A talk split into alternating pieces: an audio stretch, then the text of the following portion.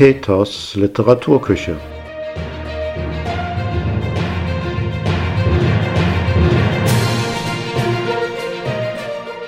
Der Literaturpodcast von und mit Peter Fassbender.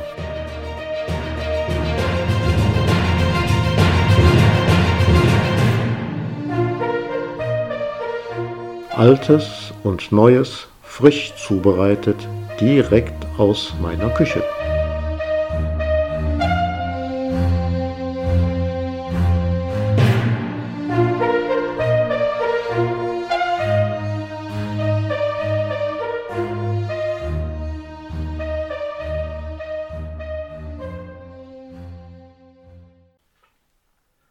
Hallo, liebe Literaturfreundinnen und Freunde, Herzlich willkommen zur ersten Folge von Peters Literaturküche im neuen Jahr.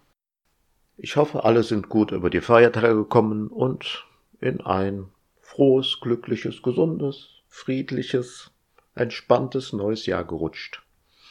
Was das Jahr so bringen mag, schauen wir mal.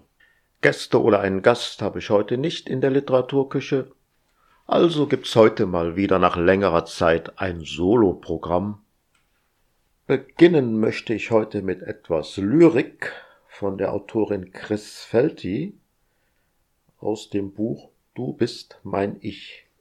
Als erstes das Gedicht, das den gleichen Titel hat wie das Buch oder das Buch wie das Gedicht, wie man sehen will. Du bist mein Ich. Vom Anbeginn ein Tanz zu zweit zum Takte der angeborenen Melodie zaghafte Schritte in sanfter Liebkosung und unerschütterlicher Sicherheit. Der kalte Hauch der Einsamkeit bleibt für sehr lange Zeit vor verschlossener Tür. Zärtliche Bande, geflochten in Rot und Blau, bestimmen den Rhythmus der Herzen. Wie im Rausch, gleich dem Lied der Wälder, wachsen und erwachsen wir, um im Walzer oder in Melancholie allein jene Melodie zu finden, die Einzigartigkeit verheißt. Wir sind zwei Fragmente, Seelenversehrte, gewahr des Verlusts unserer Bestimmung, miteinander eins zu sein. Vermissen lässt lebenslang nicht los die Hand. Du bist mein Ich, und tanzend zu meiner eigenen Melodie, tanze ich immer wieder auch dich. Verwechselbar und doch unverwechselbare Symphonie.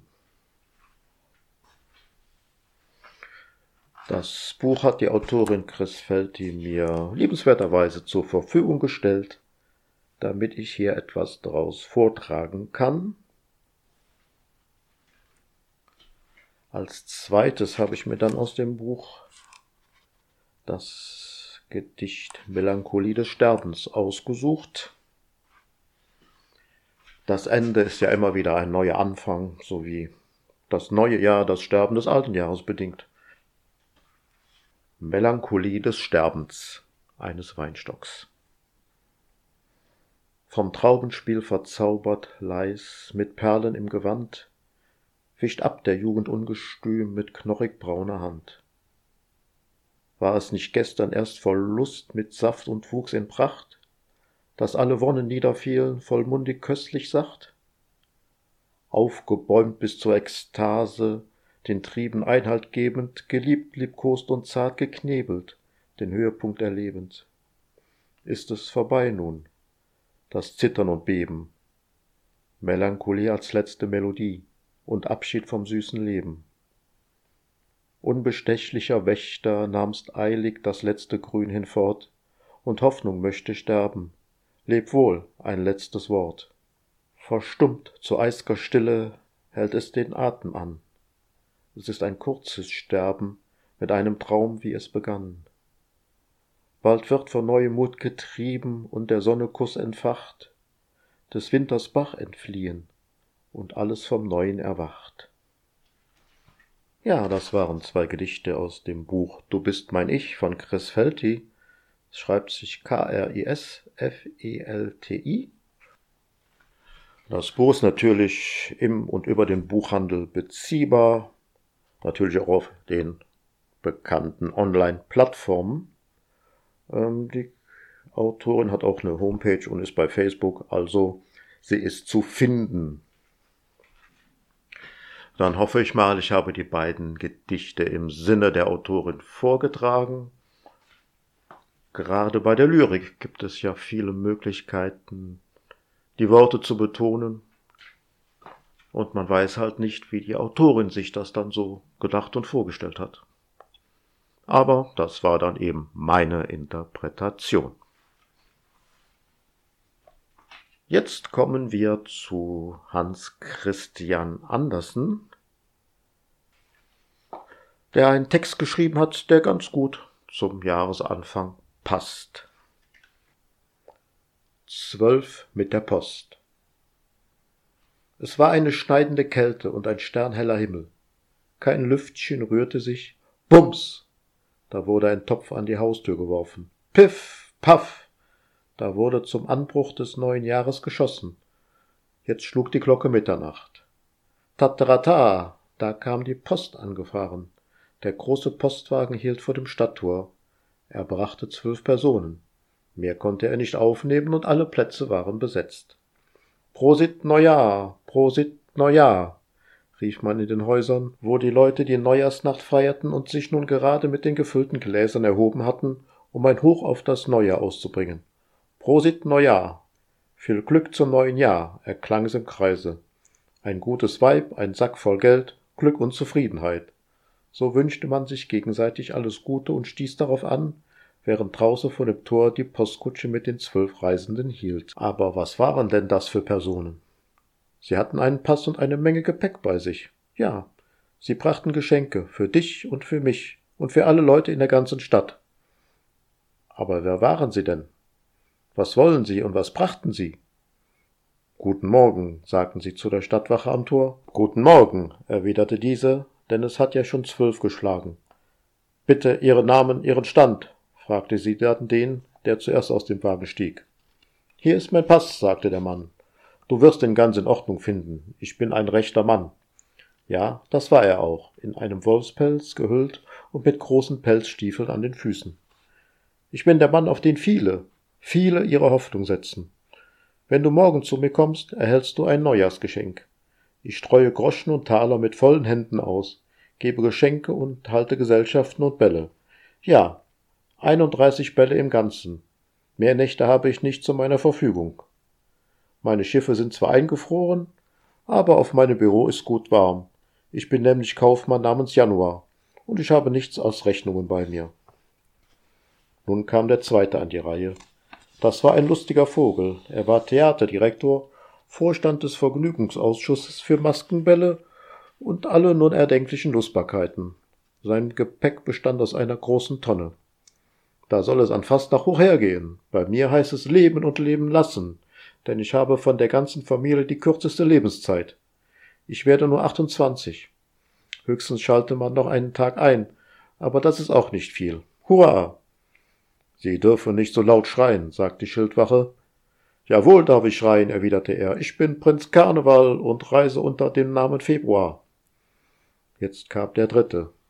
Der sah wie die verkörperte Fastenzeit aus, schritt aber doch mit hoch erhobenem Kopfe einher, denn er war mit den vierzig Rittern verwandt und seines Zeichens ein Wetterprophet. Allein das ist kein festes Amt, und deshalb lobte er auch die Fastenzeit über die Maßen. Er trug einen Veilchenstrauß im Knopfloch, die Veilchen waren jedoch noch sehr klein. Vorwärts, März, rief der vierte und gab dem dritten einen Puff. Vorwärts, Marsch! Hinein in die Wachstube, da gibt's Punsch, der Duft steigt mir schon in die Nase. Das war aber gar nicht wahr, sondern der April wollte den März nur in den April schicken, und mit diesem Witze stellte er sich vor. Er machte anfangs einen recht guten Eindruck. Mit seiner Arbeit war es jedoch nicht weit her. Dafür hielt er alle Feiertage sehr streng ein. Bei mir geht es immer so auf und ab, sagte er, heute so, morgen so, Regen und Sonnenschein, Auszug und Einzug wechseln miteinander ab.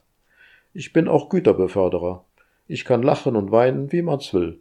In meinem Koffer habe ich meine Sommerkleider, aber es wäre sehr unklug, wenn ich sie jetzt schon anziehen würde.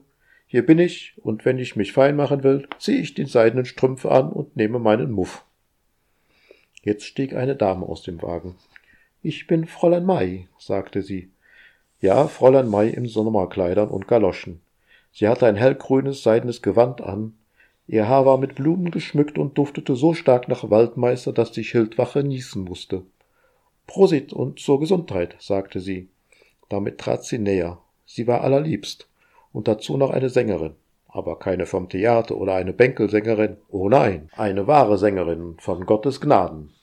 Sie wandelte durch den frischen grünen Wald und sang zu ihrem eigenen Vergnügen die allerschönsten Lieder. Jetzt kommt die junge Frau, rief man drinnen im Wagen, und darauf stieg eine junge, feine, vornehme und hübsche Frau aus, nämlich Frau Juni. Da konnte man wohl sehen, dass sie dazu geboren war, die Siebenschläfer zu feiern. Am längsten Tag des Jahres hielt sie ein großes Fest, damit man die Zeit habe, sich alle die feinen Gerichte recht gut schmecken zu lassen.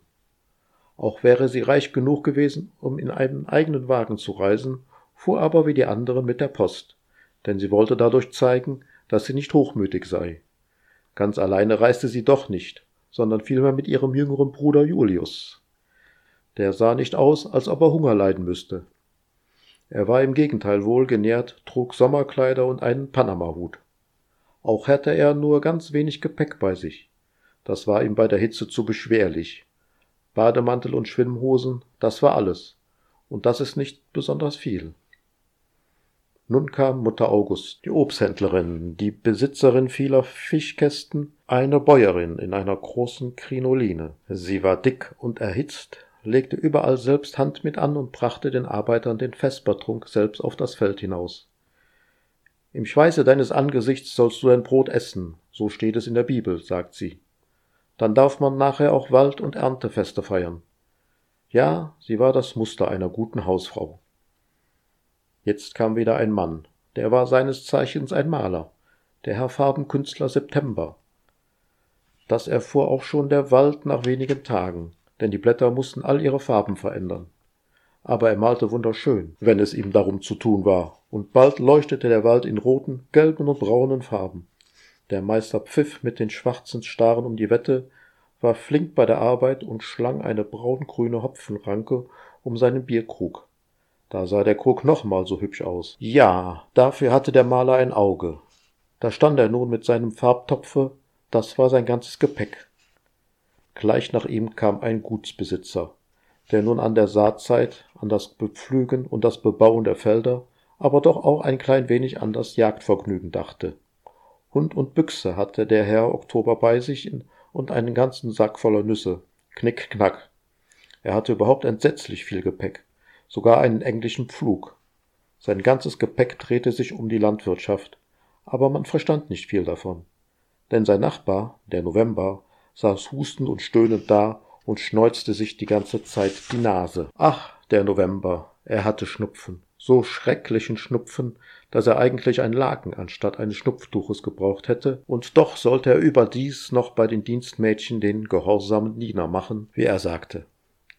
Indes hoffte er, den Schnupfen bald loszuwerden, wenn er erst tüchtig Holz hackte, und das tat er auch denn er war ein Holzsägemeister. Des Abends saß er daheim und verfertigte Schlittschuhe.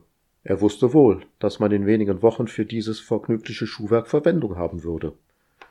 Nun kam der letzte Passagier an die Reihe, das alte Großmütterchen mit der Wärmepfanne. Die gute alte fror, aber ihre Augen strahlten wie zwei helle Sterne. Sie trug einen Blumentopf mit einem kleinen Tannenbäumchen im Arm. Das will ich pflegen und warten, damit es bis zum Weihnachtsabend groß wird, und mit brennenden Kerzen, vergoldeten Äpfeln und anderen glänzenden Schmuck verziert vom Boden bis zur Decke reicht. Die Kohlepfanne wärmt wie ein Ofen. Ich ziehe dann mein Märchenbuch aus der Tasche und lese den Kindern vor, so dass alle Kinder in der Stube ganz still, die Püppchen auf dem Baume aber lebendig werden und die kleinen Wachsengel oben an der Spitze seine Flügel aus Flittergold bewegt. Von dem großen Baum herunterfliegt, groß und klein im Zimmer auf die Stirn küsst, ebenso die armen Kinder, die vor der Tür stehen und das Weihnachtslied vom Stern über Bethlehem singen. So, nun kann die Kutsche abfahren, sagt die Schildwache. Das Dutzend ist voll. Nun kommt der nächste Wagen an die Reihe. Lass doch die zwölf wieder hereinkommen, sagte der wachhabende Hauptmann. Immer einer nach dem anderen. Die Pässe behalten wir hier. Sie sind immer nur auf einen Monat ausgestellt, und wenn dieser um ist, werde ich ihn bescheinigen.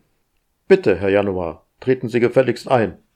Und so trat dieser ein. Wenn nun das Jahr herum ist, so will ich dir sagen, was die Zwölf dir und mir und uns allen gebracht haben. Jetzt weiß ich es noch nicht, und Sie wissen es wohl selbst noch nicht, denn es ist eine merkwürdige Zeit, in der wir leben. So viel zu Hans Christian Andersen an dieser Stelle.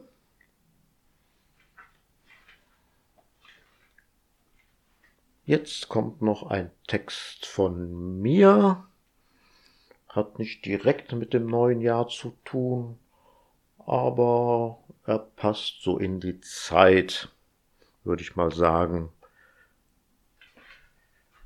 Jedenfalls der kleine Lyrikteil in dem Text hat mit einem Problem zu tun, was bei vielen Leuten so Ende des Jahres, Anfang des neuen Jahres ansteht.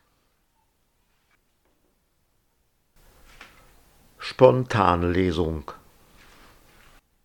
Er winkt würdevoll den verwundert und irritiert dreinblickenden Besuchern zu, als er mit seinen abgenutzten Klamotten den Raum betritt und zu dem als Bühne dienenden Tisch schreitet. Hallo, Katalin. Sie schaut von ihrem Manuskript hoch. Da bist du ja endlich. Ist doch noch genügend Zeit. Zudem kommt der Star des Abends immer etwas später. Er winkt wieder zum Publikum, das ihn weiterhin keinerlei Beachtung schenkt. Absprechen sollte man sich trotzdem vorab ein wenig. Außerdem würde ich die Lesung gerne mal etwas anders gestalten, etwas spontaner. Er verdreht die Augen. Und wie stellst du dir sowas vor? Ich lese deine Texte vor und du meine. Und warum fällt dir so ein Blödsinn immer erst kurz vor Beginn einer Veranstaltung ein, Katalin? Vasco van der Valk lässt seine in die Jahre gekommene abgescheute Lederumhängetasche auf den Tisch knallen. Katalin Bucher flötet. Ich bin halt kreativ und spontan. Aha, wobei denn? In deinen vorhersehbaren Texten doch wohl eher nicht. Kreatives Marketing vielleicht. Er setzt sich neben sie und packt lachend seine Texte aus. Sowas nennt man schöpferisch individueller Stil mit hohem Wiedererkennungswert. Aber woher soll ein anarchistischer Wortecholeriker so etwas wissen? Sie zieht eine blutrote Kladde aus ihrer blauen Hermes Shopping Bag heraus. Er schnaubt abfällig. Ohne meine Fangemeinde hier würde sich doch niemand für deine Bücher interessieren. Was du hier verkaufst, ist doch reines Mitleid von meinen treuen Anhängern. Sie selbst werden diesen Schund sicherlich nicht lesen. Vermutlich haben sie damit an Weihnachten ihre gesamte Verwandtschaft versorgt und somit nachhaltig verärgert. Er schaut auf das Publikum, das zwischenzeitlich die Sitzplätze des Saals fast vollständig besetzt hat. Der Gedanke daran erfüllt mich mit Trauer. Mit tiefer, tiefer Trauer. Schwer atmend sackt er ein wenig auf seinem Stuhl zusammen. Katalin läuft rot an. Pah, ohne die Prozente, die du von meinen Buchverkäufen bekommst, wärst du doch schon längst verhungert, Karl-Heinz Störpelberg. Karl-Heinz Störpelberg gibt es schon lange nicht mehr. Ich bin Vasco van der Valk, Künstler, Gelehrter, Universalliterat. Zudem dein äußerst erfolgreicher Manager. Katalin blafft ihn an. Von wegen. Was kommt denn von dir? Nur blöde Sprüche, sonst nichts. Wir haben einen Vertrag, du hast unterschrieben, alles legal und ganz korrekt. Zufrieden lächelnd dreht er seine Daumen vor dem Bauch. Nach dem Vertragsabschluss kam dein Erfolg. Was willst du mehr? Sie presst heraus. Wenn du mir den Vertrag des Verlags nicht untergeschlagen hättest, wärst du nie mein Manager geworden. Er schaut sie entspannt an. Unterschlagen? Ich sollte mich doch kümmern, und ich habe mich gekümmert. Wenn du keine Lust auf meine Dienste hast, kannst du mich ausbezahlen, wie vertraglich vereinbart. Ansonsten läuft alles weiter wie bisher. Weiter und weiter. Alles hat irgendwann mal ein Ende, mein Lieber. Sicher, wenn du das hundertste Buch geliefert hast. Fehlen ja nur noch 83. Er nimmt einen kräftigen Schluck aus der bereitstehenden Teetasse. Puh, was ist das denn schon wieder für ein Zeug? Ein gerösteter japanischer grüner Tee pikant und nussig im Geschmack, mit einem langen Abgang. Sie riecht an ihrer Tasse und trinkt ein wenig von dem Sud. Er schüttelt sich. Na ja, so kann man die bittere Brühe auch beschreiben. Zurück zu unserer Lesung hier, Vasco.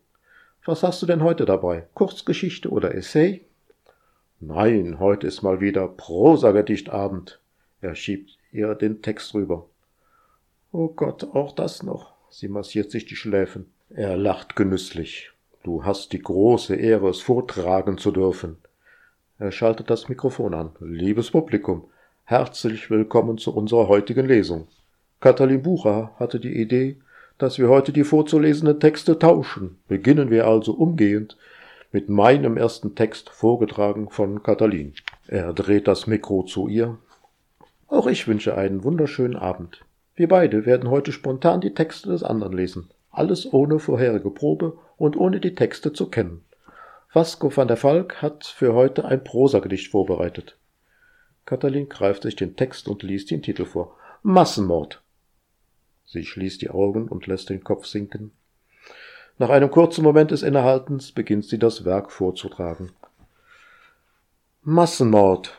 Aufgezogen, herangezüchtet über Jahre, selektiert, gemeuchelt, Abtransport, feilgeboten, verkauft, verschleppt, fixiert mit eisernen Krallen, unwürdig drapiert und ausgestellt, malträtiert mit Klängen und Gesängen, gebraucht, verbraucht, verstoßen, jung, so jung gerissen aus dem Leben. Warum? Für wen? Für was? Tod, Millionen Jahr für Jahr, weggeworfen, verrottet im Wind und Wetter. Menschheit, Menschenskinder, macht euch die Erde nicht untertan. Schaut auf die klägliche Kreatur, schaut auf ihn im Dreck, dort im Unrat fast vergessen. Schaut nicht weg, schaut auf ihn, den massakrierten Weihnachtsbaum. Katalin hält sich beide Hände vor das Gesicht und schüttelt den Kopf. Das Publikum blickt entsetzt, starr und schweigend auf die beiden. Nur eine junge Frau klatscht voller Begeisterung und Euphorie Beifall. Vasco springt auf, schreitet langsam vor den Tisch und verbeugt sich mehrmals lange und tief. Danke, meine lieben Freunde, danke, danke. Mit beruhigenden Gesten beider Hände scheint er das bereits verstummte, reglose Publikum beruhigen zu wollen. Keine Sorge, nach einer kleinen Intermission mit einem Text von Katalin Bucher dürft ihr euch auf ein weiteres neues Werk von mir freuen. Katalin sitzt mit verschränkten Armen und verbissenem Gesicht am Tisch. Vasco gesellt sich wieder dazu und beginnt zu lesen. Schwer wabert der dicke Nebel durch die Straßen und Gassen Londons. Mal wieder, ergänzt Vasco. Katalin stößt ihm den Ellbogen in die Rippen und zicht. Du sollst nur lesen, was da steht. Er massiert sich kurz die Seite und liest weiter. Der junge Earl of Desmond begibt sich nach seinem ausgiebigen Nachtmahl in den Salon und setzt sich in seinen mit purpurnen Samt bezogenen Sessel. Butler James serviert ihnen auf dem kleinen Mahagoni-Beistelltisch eine Tasse Tee. Bitte, Milord, haben Euer Lordschaft noch weitere Wünsche? Danke, James. Er nimmt einen kräftigen Schluck aus der bereitstehenden Teetasse. Puh, was ist das denn schon wieder für ein Zeug? Ein gerösteter japanischer grüner Tee, pikant und nussig im Geschmack, mit einem langen Abgang, führt James aus. Naja, so kann man die bittere Brühe auch beschreiben. Er schüttelt sich. Vasco schaut kritisch auf seine Teetasse und im Anschluss auf Katalin, in deren entspannten Gesichtsausdruck ein Lächeln durchscheint, und liest weiter. Der Earl of Desmond leert die Tasse zügig und schüttelt sich nochmal kräftig, James, bringen Sie mir künftig wieder meinen gewohnten Abendtee. Er stellt die Tasse ab.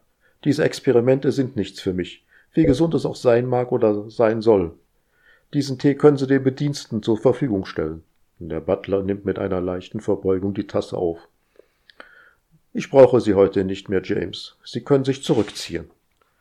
Danke, Milord. Wünsche eine gute Nachtruhe. James verlässt den Raum. Desmond vertieft sich in seine Abendlektüre als plötzlich sein Kopf erst stellenweise dann gänzlich rot anläuft.